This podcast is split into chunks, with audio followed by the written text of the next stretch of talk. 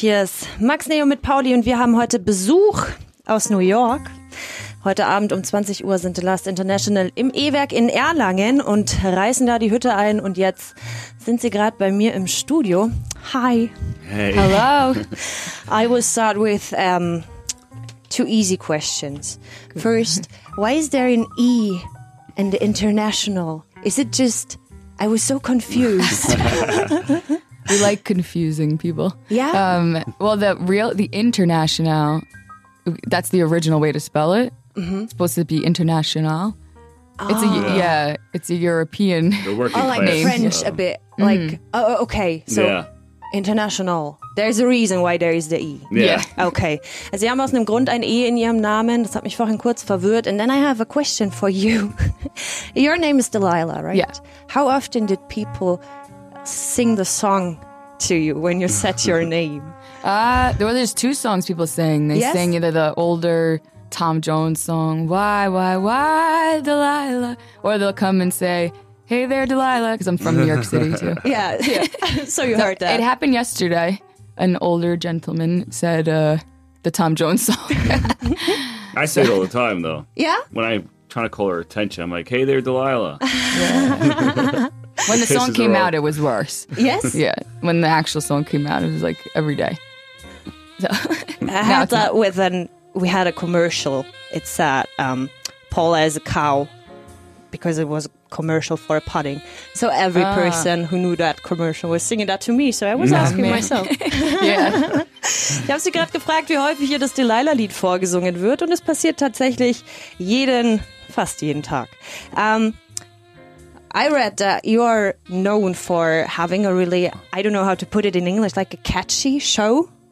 Like a real, uh, like amazing. I mm, put it into that word. Okay. Um, so, are you the type of person who are having a book lying on their night table, or is there a pot of coffee? What type of people? Wait, what's the On the night table, if you have a book or coffee. oh, both. yeah, both. both. I think so. Definitely. Yeah, both, and some other things too. Some other things too. Yeah.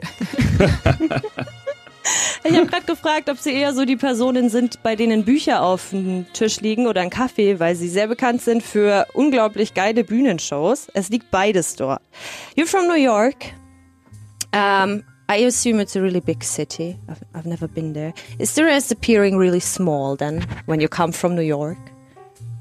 Um, no, well, I mean, everywhere in the U.S. is really big. It's like mm-hmm. all the drives are. We're used to doing like, I mean, like a ten-hour drive to the next city. We can do that sometimes in the U.S. Um, so things feel smaller here, but not in. You know, like it it really doesn't when you like drive through all the countries because we're visiting so many different cities. Mm-hmm. So, to me, it just I don't know. It's cooler actually. Mm. I take it block by block. Yeah. And I'm like, oh, that block is too crowded. I'm gonna go down that block. you know what I mean? Like, The city could be big or small. It makes no difference to me. I can't see it all in one time. You know. Yeah. So if I'm in a small city, I'm on the block I like. You know what I'm saying? So mm-hmm. it's like same thing with New York City. Like I'll avoid Times Square. I'll avoid busy areas or whatever. But I got my certain spots where I know not many people are there. I could park, and that's all I care about. Ich habe grad gefragt, ob die Welt größer vorkommt, wenn man aus New York, äh, kleiner vorkommt, wenn man aus New York kommt, weil dort ist alles sehr groß. Ähm, Sie sagen, es ist anders hier. Wenn man durch Europa fährt, ähm, kommt man an vielen Städten vorbei und in Amerika kommt es teilweise vor, dass man zehn Stunden in einer Stadt ist.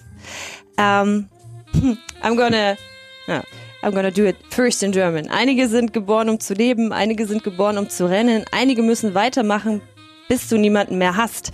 Um, it's out of one of your songs. Some are born to kill, others are born to run, some need to keep on taking till you ain't got none. Um, which one is it? That's still on fire. Soul on Fire. Yeah. Yeah. Um, you want to say something about that song?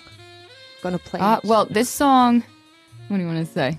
Ah, you can How say it was written. There's How it was written was we about were we were focusing on like we were listening to a lot of we were going deep into older music. Um, so a lot of the names on in the, our actual album titles, like Oh. uh, rumors, or is in there, and uh, even All Eyes on Me, which is a Tupac song. The we were verse, getting our the, sec- influence. the verses are album titles, kind of. Oh, yeah, like Born to Run was yeah. the Bruce Springsteen Yeah. song. Wir haben in Soul on Fire ganz viele Albennamen verpackt, unter anderem von Bruce Springsteen. Den hören wir jetzt. Can you say it again? How to spell it right? International. Uh, you With sounded, E, yeah. yeah. it was good. It was? International. International. Yeah. Ask the hard questions. The hard questions. Yeah. Yes. There's going to be one uh, easy one. Wir haben gerade Soul on Fire von The Last International gehört. Um, have, what's your favorite musicians? Dead or alive? Doesn't matter. I They're all dead. No, I'm Okay. joking. Tom Morello. that's that's the homie. Tom Morello. Tom Morello. Favorite guitar player. Okay. Yeah. And yours? Um, I like Bruce Springsteen, Bob Marley, Patti Smith, Nina Simone, to name a few. To name a few. yeah, it's always hard to just pick one. Yeah, Like, what's your favorite food? Why? Why has it to be one? depends on the day or the Yes. mood. Muhammad Right. Ali. Let's not forget about that. Okay. Yeah. So, uh, your your lyrics. it was funny. I was trying to to get the correct English word for it. Sociocritical. Socio So, yeah, yeah. sociocritical songs. Yes, about uh, Socially conscious, probably. Yeah. conscious. Yeah. Okay, so this is the right thing. Um, I like socio socio socio critical. it's a really hard word. I can't Yeah. even say. it. We got we got to make the lights match go- the background music. Yeah. Yeah, it's just, the background music is nice and soothing. It's kind of like uh, like you're in a lounge or Yeah, something. yeah, you gotta yeah, get some yeah, martinis in here. So you're singing Pull up about like the purple couch. Yeah, yeah, social division um, and things like that. Ca do you think that music can change the world? Um, Yeah, I think it's not the only thing that's going to change the world, but it needs to be there with the people that are changing the world, everyday people. yeah. We need to be like reflecting of them. we, we found out that um, protesting and social movements is incredibly boring without good music. That's You know what I'm saying? It is Yeah. boring as hell. I Yeah, can't see. march. Mm-hmm. I can't go on long marches without somebody singing something, a civil rights anthem, or someone bringing an acoustic guitar. Sure. You got to do something. You know what I mean? Like, it, I think that rock music has fallen way behind in this. Mm-hmm. Now it's like hip hop. When you see marches, you see artists like Nas or you know leading a march through the streets of New York City. I don't know where the rock musicians are at, but Right, right. but we need music. I Ich habe gerade gefragt, ob man ähm, mit Musik die Welt verändern kann, weil die Texte von denen so sozialkritisch sind und sie meinen beide, dass nicht nur die Musik, aber ähm, die Musik muss ein Teil davon sein und auch wenn man sich irgendwie politisch engagiert, dann will man nicht rumlaufen ohne Musik im Hintergrund und irgendwie verbindet Musik ja auch. Ähm, also ist auf jeden Fall Musik ein Teil dessen, was die Welt ein bisschen besser machen kann. Um, this one is the tough one. If you could choose between uh, world peace and making music, yeah. which one would you take? Uh, Wait, I- we had a choice between the That's two. not fair. Yeah, that's true. I know that that one is really Totally hard. I'd say, Unrealistic. Yeah, I have to say world peace, and then I'll become a painter. A painter. Yeah. Uh, it's a If trick I couldn't do music anymore. not gonna paint there. It really is. You can't get world peace without good music. That's true. Because if you have world part of it. peace and music ain't included on it, that's a shitty world. There's, there's nothing peaceful about that. True. So it's impossible. But it's not. You have to answer the question. If it's between, all right, if it's between world Even if it peace or sacrificing my being able to pick up a guitar, of course I choose world peace. It- yeah, know I would. I'm Ch- saying? if I had the choice to lose my voice, wait, I could never sing again, like something Mm-hmm. like that. I would choose world peace, and then Yeah. I'll just do something else. Yeah, That's I see. artistic. I don't know. There'll never be That makes peace on this world, though. Never. No, it's no, just not the way humans are designed. It's Yeah. what- it is what it is. What we want is a more is a just a, a, a just system or Yeah, yeah, some yeah, kind of society that's just. You know what I mean? But there's always going to be conflict between people. What we want to do is organize a whole new society that is egalitarian and fair to people. Mm-hmm. But there will always be conflict. So, Always, yeah, yeah. it's in the nature of the of the people. Ich habe gerade eine super gemeine Frage gestellt. Ich habe gefragt, ob die, wenn sie sich zwischen Weltfrieden und Musik machen entscheiden könnten, was sie dann aussuchen würden. Delilah hat gesagt, sie würde den Weltfrieden nehmen und hinterher ähm, Malerin werden.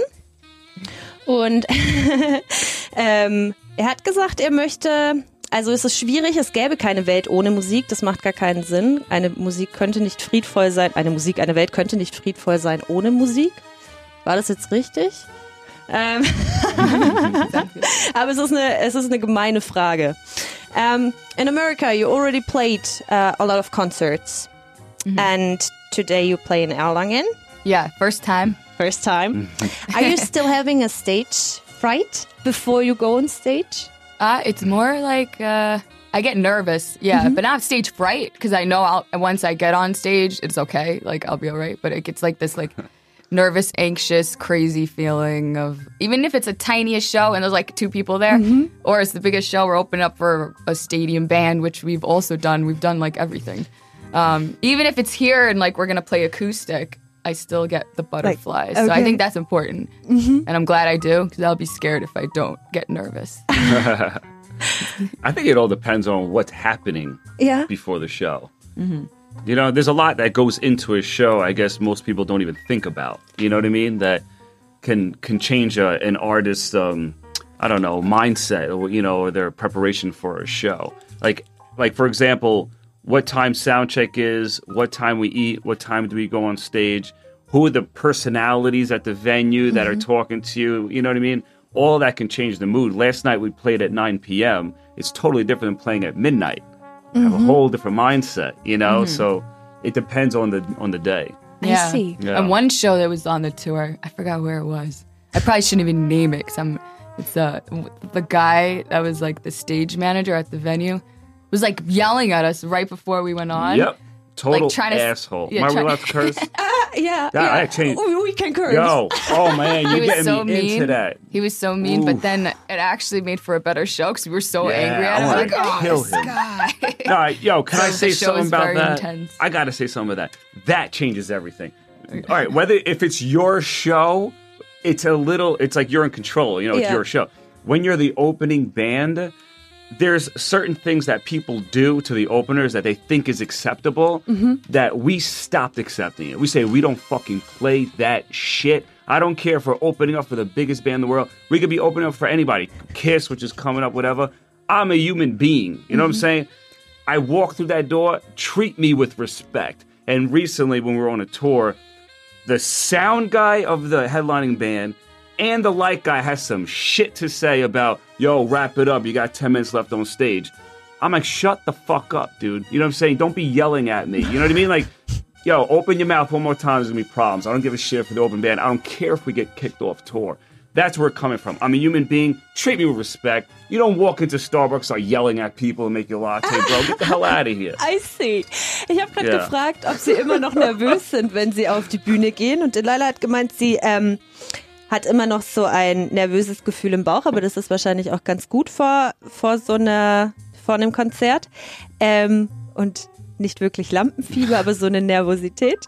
Ähm, und manchmal kommt es vor, es ist abhängig davon, wie die Leute ähm, vor den Konzerten drauf sind, die Techniker, die Lichttechniker. Er meinte zum Beispiel, er mag es gar nicht, wenn man ihn vorher anschreit, dann sagt er nämlich, ich gehe nicht auf die Bühne, wenn du mich nicht wie einen Menschen behandeln kannst. Last question. You were, you had already played two other concerts yesterday and the day before. yes. Tired?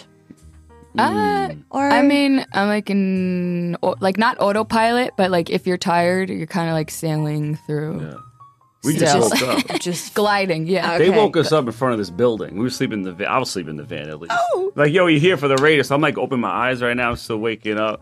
I get I get paranoid on tour. okay. I start hearing about shit about coronavirus. Well, you know what I'm saying? Like, I'm washing my hands every minute. If I I'm feel not anything, paranoid. if I cough one time, what was that, yo? Or if someone around me coughs, I'm like, bro, you better stay away from me.